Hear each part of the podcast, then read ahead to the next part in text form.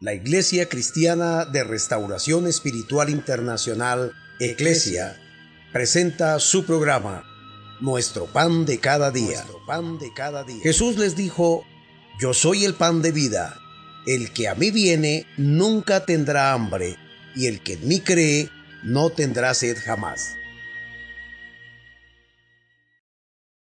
Dios les bendiga su pastor y amigo Oscar Orjuela Gómez. Este es el pan que corresponde a este día.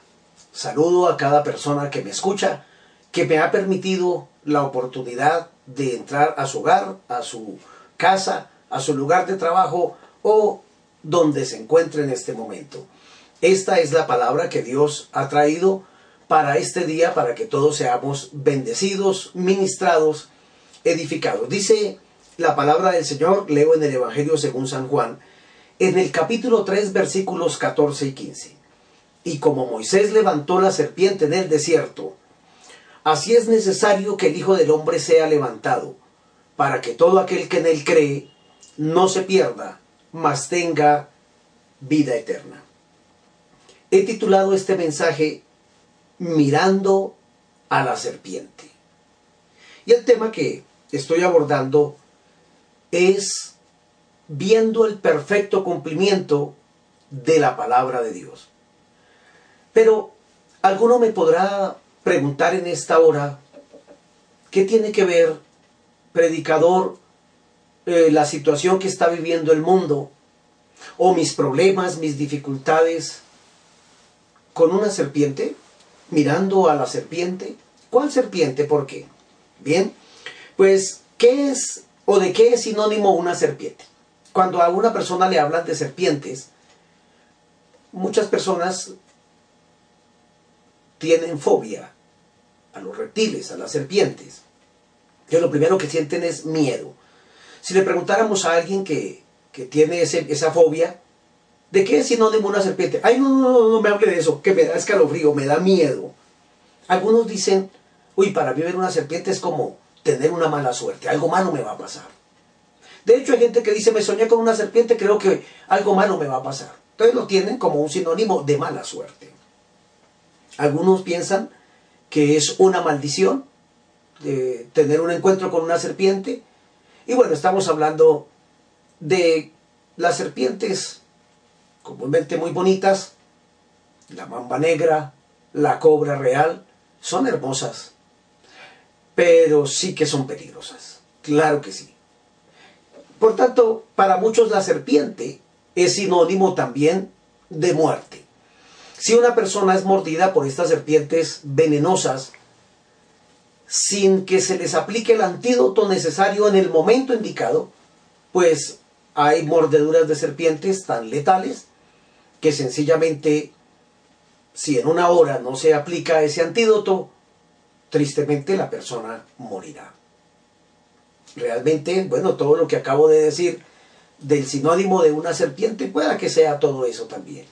Sin embargo, la Biblia, la palabra de Dios, nos enseña tantas buenas cosas para que nosotros las tomemos en cuenta también. Por ejemplo, el Antiguo Testamento fue escrito como, como una sombra de lo que había de venir, es decir, como una representación y como un simbolismo de eventos futuros que acontecerían, que en este caso hoy nosotros estamos viendo el perfecto cumplimiento. San Juan eh, escribió, inspirado por el Espíritu Santo, en esa revelación de la palabra y de tener comunión con Jesucristo, el Hijo de Dios, y dice que como Moisés levantó la serpiente en el desierto, y estaba haciendo alusión a un pasaje precisamente del Antiguo Testamento, para mostrar el simbolismo que había allí en el Antiguo Testamento y la realidad que se estaba presentando en este momento. Y por consiguiente, pues que sirve para todas las generaciones. Así como Moisés levantó la serpiente en el desierto,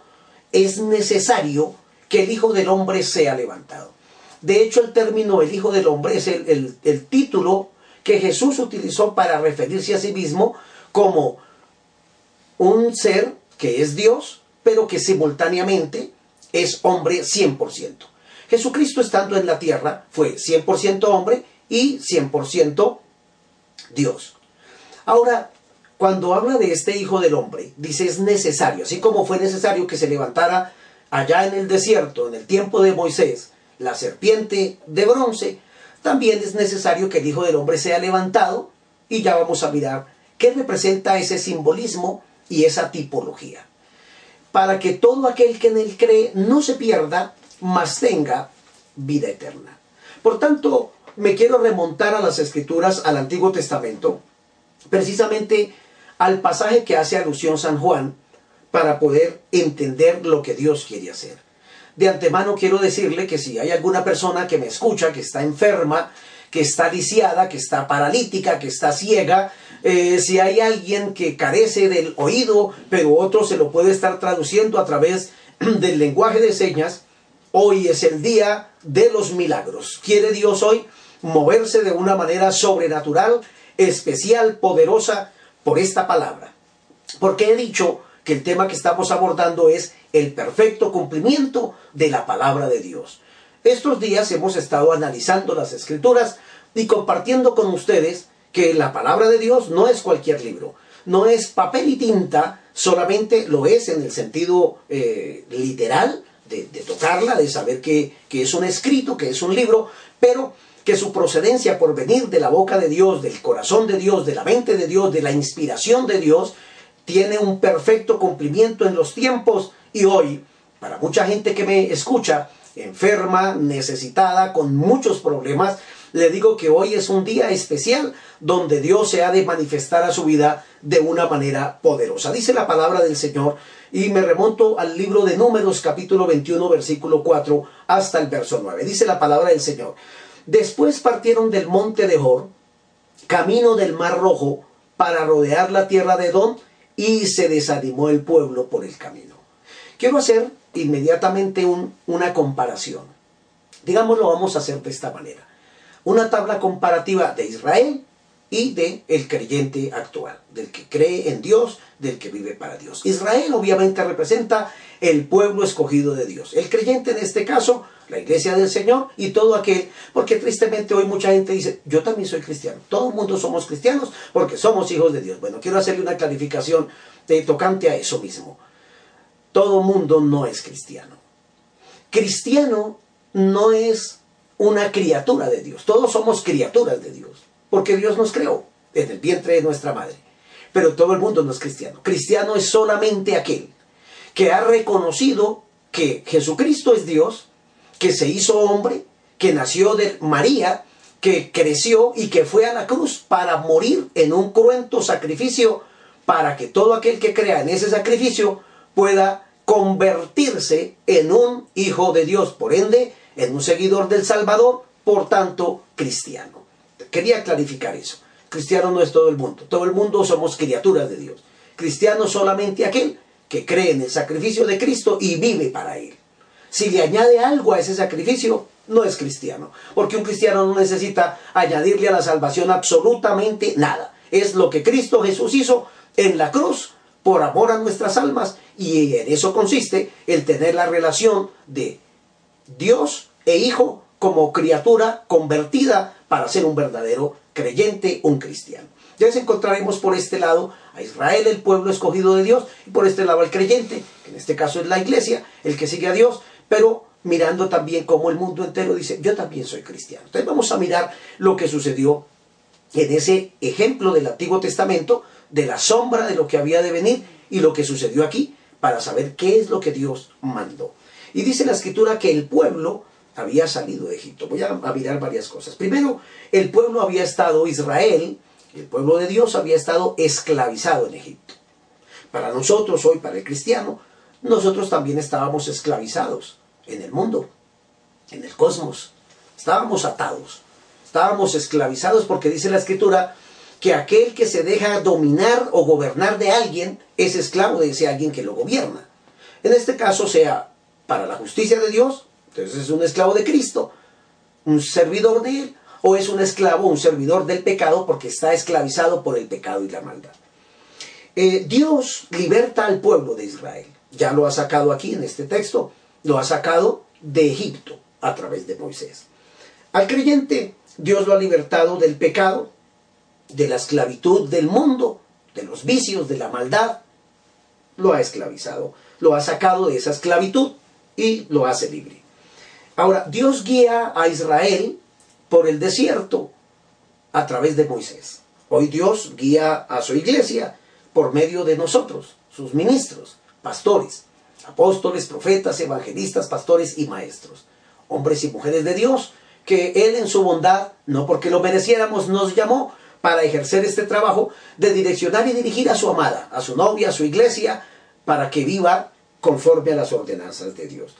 Pero dice la escritura que el pueblo se desanimó por el camino. También encuentro que el pueblo en medio de las pruebas con frecuencia se desanima. Aún aquel que dice que es muy devoto a Dios y vive para Él y cree en Él y todos los días mi Diosito le dice, y quiero clarificar también aquí que nosotros no le servimos a un Diosito. A un Diosito que tenemos que cargar en el cuello, en la manija, en la cartera, no le servimos a un Diosito. Yo le sirvo al Dios Todopoderoso que hizo los cielos, la tierra, el mar y todo lo que de ellos hay. No soy seguidor de un Diosito. Soy servidor del Dios Todopoderoso que creó toda esta este universo y toda esta verdad. Ahora, el pueblo no solamente se desanima. Hoy hay mucha gente llamada creyente cristiana, seguidores de Cristo, asustados, preocupados, desesperados, desanimados, porque hay una pandemia que está tocando al globo terráqueo, a la raza humana en general, entonces viven acongojados. Bueno, yo no estoy diciendo que no obedezcamos las leyes y sigamos algunas normas para no ser contagiados, pero no es el miedo el que nos tiene aquí encerrados. Son unas ordenanzas y hay que respetarlas de igual manera. Pero el pueblo también murmuró contra Dios y contra Moisés. Mire lo que dice el verso 5. Y habló el pueblo contra Dios y contra Moisés. Y le dice a Moisés el pueblo, ¿por qué nos hiciste subir de Egipto para que muramos en este desierto? pues no hay pan ni agua y nuestra alma tiene fastidio de este pan tan liviano. Nadie en el mundo entero ha experimentado literalmente la provisión maravillosa de Dios. Al pueblo de Israel lo, sostenía, lo sustentaba Dios mismo. La comida, el pan de cada día se lo daba Dios todos los días. Salían y dice que como una escarcha descendía del cielo ellos la recogían y les había dicho Dios, cada uno tome la porción que usted come. No guarde para el otro día porque se le va a dañar. Dios es tan perfecto que sabe que aún en medio de su pueblo hay gente incrédula. Que Dios dice así, ellos dicen, no, yo mejor voy a hacer así, le voy a ayudar a Dios. ¿Qué tal que falle la cosa? Por ejemplo, déjenme hacer un paréntesis. Cuando se empezó a dictaminar en el mundo entero que había que resguardarse todo el mundo en sus casas, para evitar ser contagiado de esta enfermedad del coronavirus, del COVID-19. Yo salí como de costumbre cualquier día en la semana a comprar unas provisiones, pero no con el miedo y el desespero que eh, nos toca acumular aquí mercado para tres años porque nos vamos a morir. No, no, no, no, yo salí a comprar lo necesario.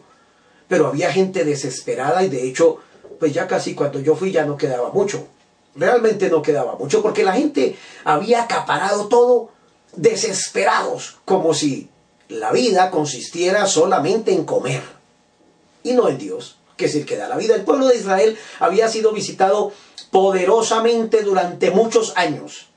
El maná descendía del cielo, el pan de Dios venía y los alimentaba todos los días y cada uno recogía la porción de lo que cada uno comía. El que comía dos o tres porciones, pues recogía tres porciones. El que comía una sola, el que comía cinco porciones, dependiendo el gusto, Dios respeta el gusto de cada uno.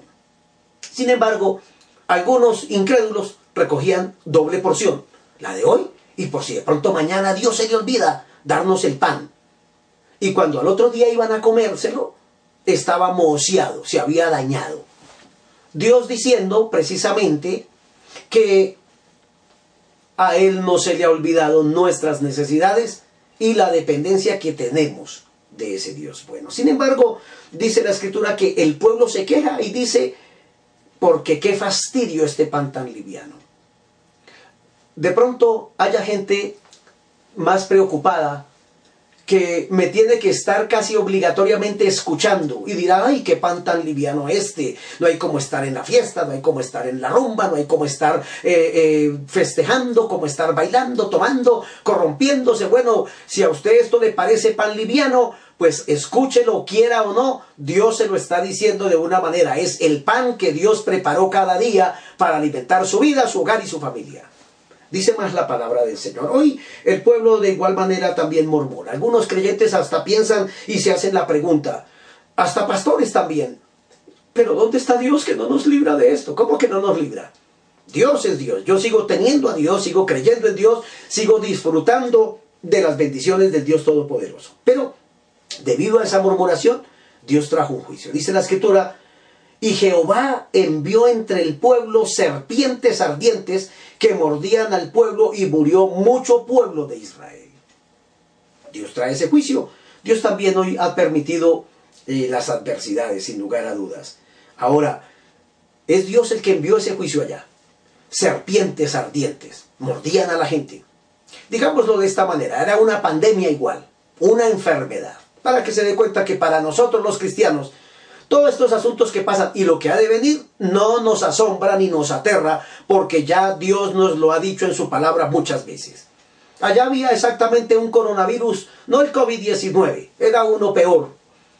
Una serpiente ardiente venía y mordía a la gente y empezaban a morir inmediatamente. Era peor, si ve que era peor. Y si Dios libró a ese pueblo de esa mortandad y de esa maldición, porque era el juicio de Dios, ah, ¿qué no hará Dios hoy? Y hoy lo va a hacer, se lo aseguro. Sin embargo, dice la escritura que Dios manda a serpientes ardientes que muerden al pueblo y murió mucha gente. Miramos las noticias y nos damos cuenta que cada día se va aumentando. Obviamente, no estoy con esto queriendo decir que tentemos a Dios y bueno, salgamos y hagamos nuestra vida común y corriente. Hay que cuidarse de igual manera y hay que prevenir ese mal. Nosotros los creyentes en el mundo entero estamos orando, usted encontrará por todas partes pastores diciendo los invito para una oración, para una vigilia, para hacer un ayuno. Y me alegra ver cómo Dios está moviendo al mundo entero para que reconozca que hay alguien que tiene el dominio sobre este vasto mundo. Entonces el pueblo murmura, Dios envía el juicio, se muere mucha gente. Y entonces el pueblo, dice el verso 7, vino a Moisés y dijo, hemos pecado por haber hablado contra Jehová y contra ti. Ruega a Jehová que quite de nosotros estas serpientes. Y Moisés oró por el pueblo. Gracias a Dios.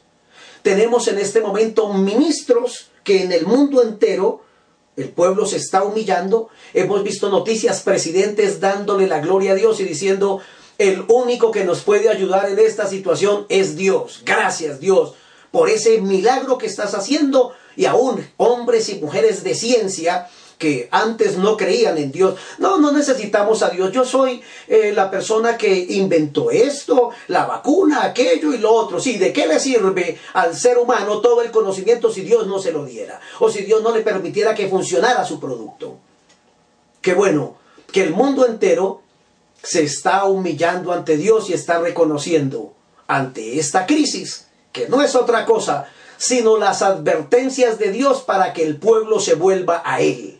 Porque el pueblo murmura. Mire, déjeme decírselo de esta sencilla manera. Si hace un fuerte calor, un sol hermoso, uy, qué calor tan eh, infernal. Uy, esto no se lo aguanta nadie, esto parece el infierno. Uf, uy, qué jartera. Si hace frío, uy, este frío, ¿quién mandaría este frío? Qué día tan horrible. Uy, ya uno no puede ni calentarse. Si llueve, qué maldición la lluvia, ya no puedo ir a jugar, ya no puedo salir a pasear, ya tal cosa, se me dañó el día. Qué día tan arruinado y miserable. Si no llueve, entonces la gente maldice. Pero ¿dónde está Dios que no llueve? Porque entonces se secó la tierra y ya no hay producto, ya no hay alimento. Es decir, ¿quién tiene contento al ser humano? Todo el mundo de una u otra forma reniega, maldice, murmura contra Dios y Dios también tiene su límite. Cuando Dios se enoja, ay, ay, ay. Cuando Dios se enoja, es mejor doblegarse, humillarse y decirle Dios, perdona como hizo aquel pueblo, hemos pecado contra ti. Por tanto, quien me escucha, sería bueno que en este encierro que tenemos obligatorio podamos decir, a ver, yo voy a apartarme por allá un ratico solito y voy a arreglar cuentas con Dios. Voy a hablar con Él porque realmente he pecado, he fallado, he hecho las cosas mal delante de Dios. Qué bien me quiere que me espere. Sí, pues esto es apenas no lo merecimos. Sin embargo, dice la escritura que el pueblo se humilló ante Dios y yo veo hoy que el mundo se está humillando ante Dios. Ahora, cuando alguien se humilla, dice la palabra del Señor que el que se humilla será exaltado. Qué bueno es Dios. Él sigue siendo el mismo. Dios respondió y guió al pueblo. También hoy Dios está guiando al mundo entero a través de la ciencia, a través de sus ministros, y dejó. Mire que el pueblo decía a Moisés, ore por nosotros a Dios. He visto en noticias presidentes pedirle a ministros del Evangelio, por favor, hagan una oración por nuestro país. Ojalá, Dios quiera, que quien vea este video pueda decir con toda seguridad, necesitamos que los gobernantes que me escuchan puedan decir, y dejen a un lado ahora la avaricia y el estar robando y estafando y mirando cómo sacan su gran tajada porque tienen ahora el poder. Pues, ¿de qué le sirve tanto poder ahora si también usted está encerrado? ¿Por qué mejor no se humilla y le dice a Dios y nos pide a los ministros de Dios, pastores, de verdad ustedes hacen un trabajo importante en medio de esta sociedad? Ustedes tienen el poder de reprender el diablo y toda enfermedad y toda maldición. ¿Por qué no oran por nuestro municipio? ¿Por qué no oran por nuestro departamento, por nuestro país, por las naciones? Eso es lo que estamos haciendo. No estamos esperando que el pueblo nos lo pida, lo estamos haciendo porque ese es nuestro deber. Dios dice que oremos por nuestros gobernantes, por nuestros presidentes, por los que nos presiden, para que vivamos quieta y reposadamente. El pueblo se humilló, el pueblo que se humilla será escuchado de parte de Dios. Y dice la escritura que eh, entonces el pueblo vino a Moisés, ruega a Jehová por nosotros, y Moisés oró por el pueblo. Y Jehová le dijo a Moisés, le da una ordenanza, hazte una serpiente ardiente y ponla sobre un asta, y cualquiera que fuere mordido y mirare a esa serpiente, vivirá. Entonces Dios le da una ordenanza a Moisés y Dios envió a Jesucristo, sabía, para salvar, para sanar y también para proveer a su pueblo. Y dice la palabra del Señor que Moisés hizo en obediencia una serpiente de bronce, la cual puso sobre un asta y cuando alguna serpiente mordía a alguno, miraba a la serpiente de bronce y vivía. Bueno, la condición era que el pueblo estaba siendo atacado por una gran enfermedad. Una serpiente ardiente los mordía y morían. Era mortal, como el COVID-19. Está mordiendo esa serpiente ardiente a muchos y están muriendo. Ahora, cuando nosotros miramos esto, Dios da una solución. Y era que miraran a la serpiente. Hoy Dios nos da una solución y dicen, miren a Cristo. Usted dirá, pero pastor, pareciera que usted está comparando una serpiente con Jesús o a Jesús con una serpiente. Bueno, ya se lo voy a explicar. ¿Por qué una serpiente? Porque acuérdese que esto sucedió para el pueblo de Israel. Israel ha salido de Egipto y si usted mira en la historia los faraones, los faraones que eran la máxima autoridad, en este caso en Egipto, ellos tenían un simbolismo en la cabeza, una serpiente. Y esa serpiente representaba, una serpiente de oro, representaba que él era la máxima autoridad, por tanto era Dios para ellos, para los egipcios. Por eso le dice Dios a Moisés, Moisés, hazte una serpiente, pero no tiene una cosa, no de oro, sino de bronce. El oro y el bronce se parecen, es un metal similar. Hay bronce amarillo y hay bronce rojo, que es el cobre. El bronce es el único metal capaz de resistir el fuego. Y representa, porque estoy hablando que el Antiguo Testamento es una sombra de lo que había de venir y el Nuevo Testamento es el perfecto cumplimiento de la palabra de Dios. Por eso le dice Dios a Moisés, hazte una serpiente, pero de bronce. Es decir, lo que está diciendo es, para el mundo, para Faraón, para los gobernantes, que son la máxima autoridad y que a veces se creen Dios, yo hago, yo hago, y subyuga al pueblo. Entonces Dios le dice, le voy a mostrar a Faraón, le voy a mostrar al que se cree Dios y le voy a mostrar a ese simbolismo de esa serpiente que es la máxima autoridad, quién es la máxima autoridad en el mundo y en el universo. Por tanto, Moisés hazte una serpiente. Pero la serpiente que vas a hacer es de bronce, no de oro. ¿Por qué? El oro representa la divinidad de Cristo. El bronce representa el juicio que Dios mandaba al pueblo por causa del pecado, pero que solamente Cristo podía cargar en su cuerpo. Por eso, San Juan lo dice de la manera que he citado en el, en el principio de, este, de esta enseñanza, de esta palabra, que como Moisés levantó la serpiente en el desierto. ¿Qué es lo que nos está diciendo la palabra? Que así como lo hizo Dios allá, como Dios lo ordenó que lo hicieran allá, es porque ahora en este tiempo Dios iba a levantar, a la postre, al final de los tiempos, Dios iba a levantar a Cristo, la máxima autoridad con el juicio de Dios sobre él por el pecado, que era el pecado de la murmuración, del que blasfema contra Dios, ahora tenía que recaer sobre la persona de Cristo y morir. Pero al que mordía la serpiente, ardiente en este caso, la serpiente tipifica a Satanás, como lo miramos allá en el huerto del Edén, la serpiente, que era el diablo más astuta que los animales, le habla a Eva, los engaña, los hace caer en pecado para que los expulsen del huerto. La serpiente, Satanás, ha utilizado muchísimas formas de morder a la gente, a la raza humana, al pueblo de Dios, al pueblo que cree en Dios y aquel que dice que pertenece al pueblo de Dios, pero que no pertenece. Ha mordido a unos y a otros. Por causa del pecado, por causa de la maldad. Entonces, ¿qué dice Dios? Levanta los ojos y dile al pueblo que cuando sea mordido alguno por esa serpiente, llámese la enfermedad, llámese el dolor, llámese la angustia, llámese la depresión, llámese la pobreza, llámese eh, una brujería, llámese lo que sea. Cuando esa serpiente lo muerda, cuando Satanás lo venga a visitar para dañar su vida, su hogar y su familia, acuérdese que Dios permitió que en el monte Calvario se levantara una cruz. A Moisés le dijeron en un asta, es decir, esa, esta asta. Usted está viendo allí una imagen del asta. Y note que esa asta estaba envuelta en una serpiente, lo cual representaba lo que Dios iba a hacer y la salvación que Dios traería y la sanidad. Por eso es que en la historia, si usted mira los centros de salud y toda la parte que está reglamentada con la salud, pues está simbolizada por un asta y una serpiente o dos serpientes. ¿Vio? Es precisamente por eso, porque desde allá se trajo esa idea, ese simbolismo, y que hoy para nosotros está unificado no en el asta que representa la salud, no, ni la OMS, no, es que Jesucristo iba a ser levantado también en una cruz, por eso le dijeron un asta ya, porque hay varias cruces con las cuales se crucificaba en la antigüedad. Una de ellas era esa que es como una T.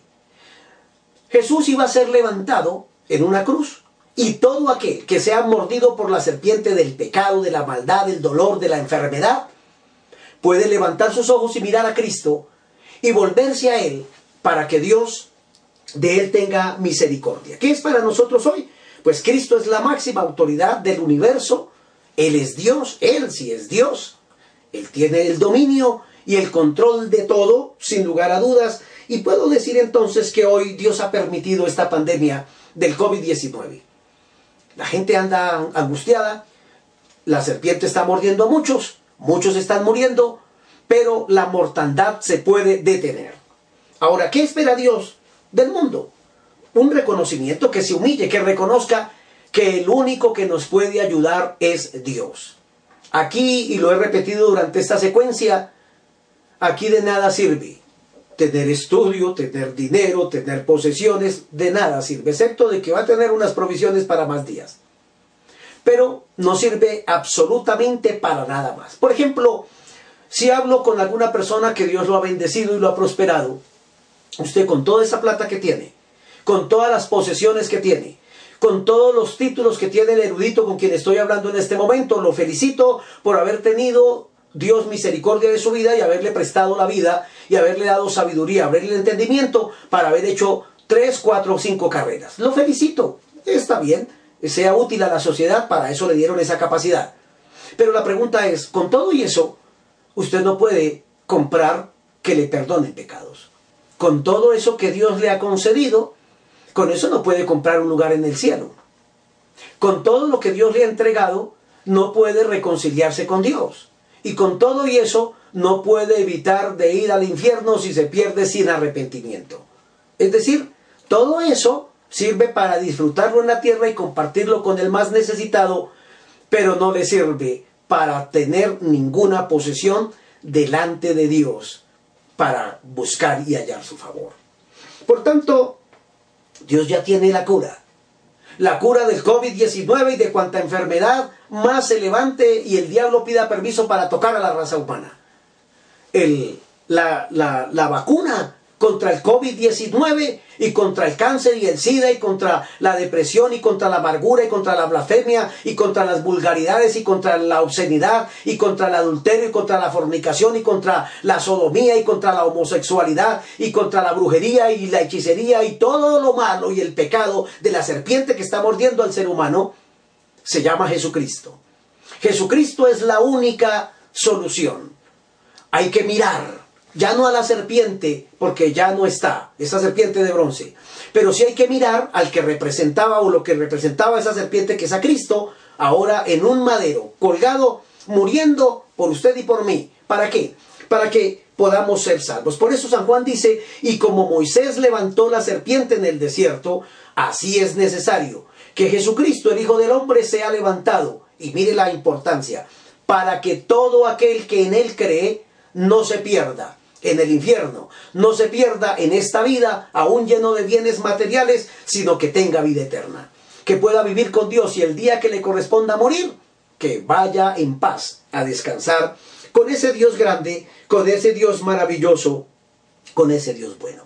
Si hoy nos volvemos a Dios, que es mi invitación, pues en Cristo Jesús hay salvación, perdón de pecados, sanidad divina y hoy hay una unción muy especial que me cobija en este momento y que Dios ha puesto en mi corazón. Esta mañana hablando con Dios, entonces puso en mi corazón el pan de este día para ellos hoy es sanidad divina. Voy a sanar a los que crean cuando tú estés orando.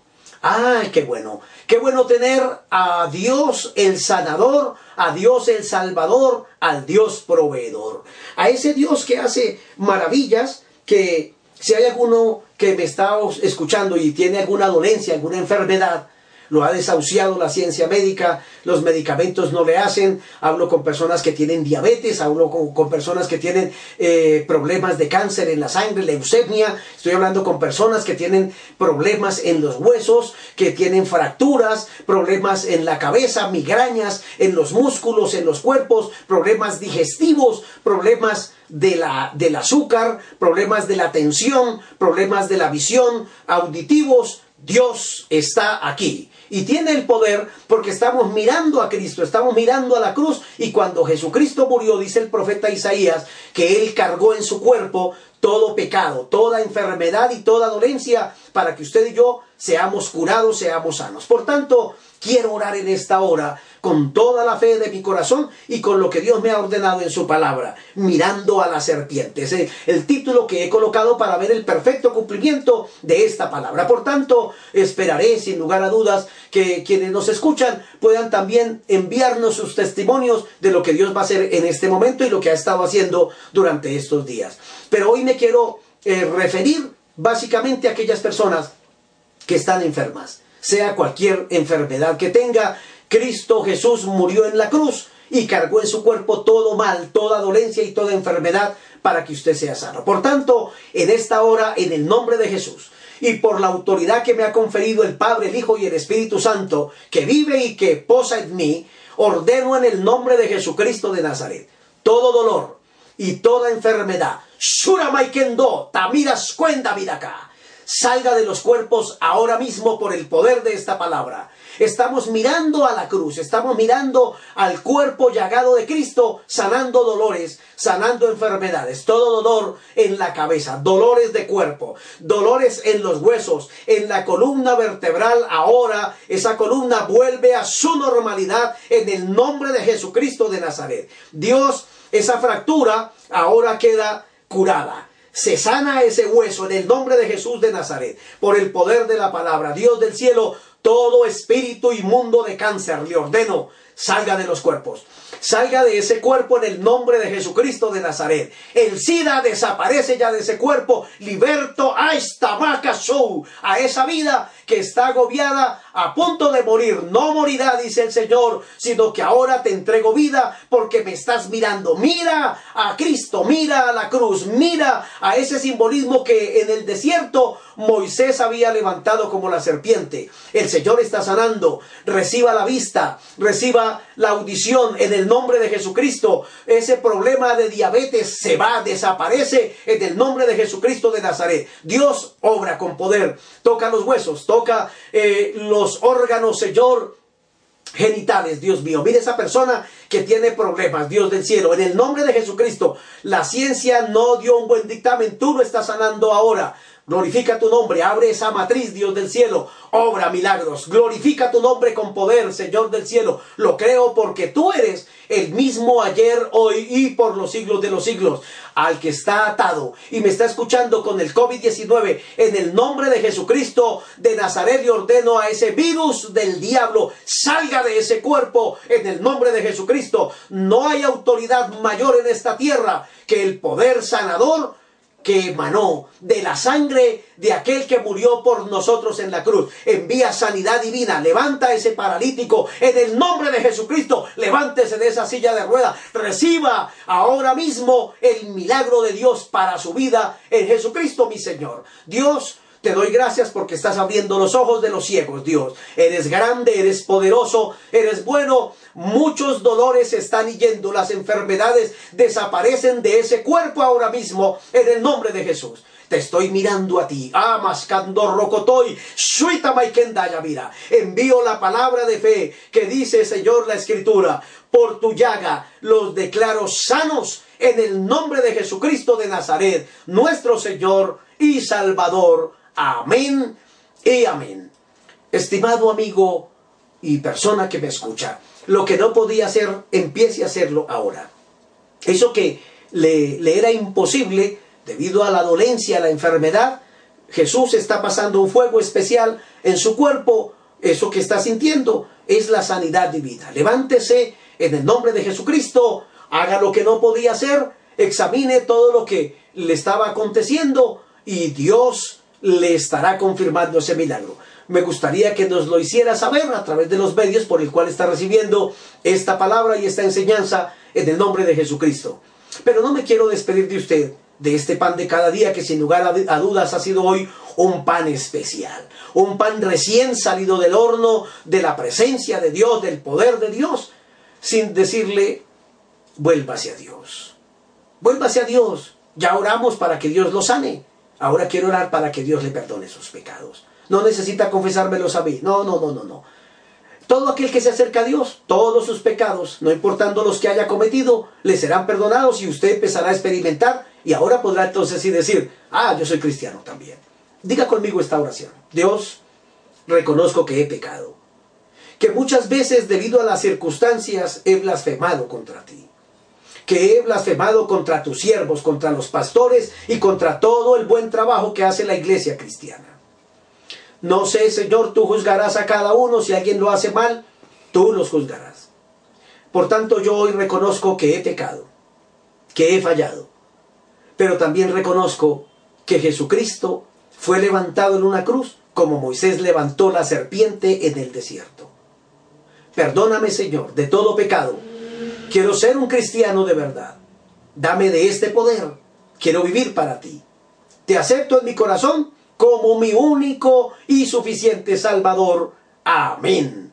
Y amén. Bueno, felicitaciones. Si ha hecho esta sencilla oración de todo corazón, es un hijo de Dios. Bienvenido a la familia de Dios. Ahora le seguiré enseñando cada día. Si usted no se desprende de nuestro pan de cada día, lo seguiré adiestrando para que conozca a Dios, para que conozca las escrituras, para que sea bendecido y para que pueda ayudar a otros también. Dios les bendiga.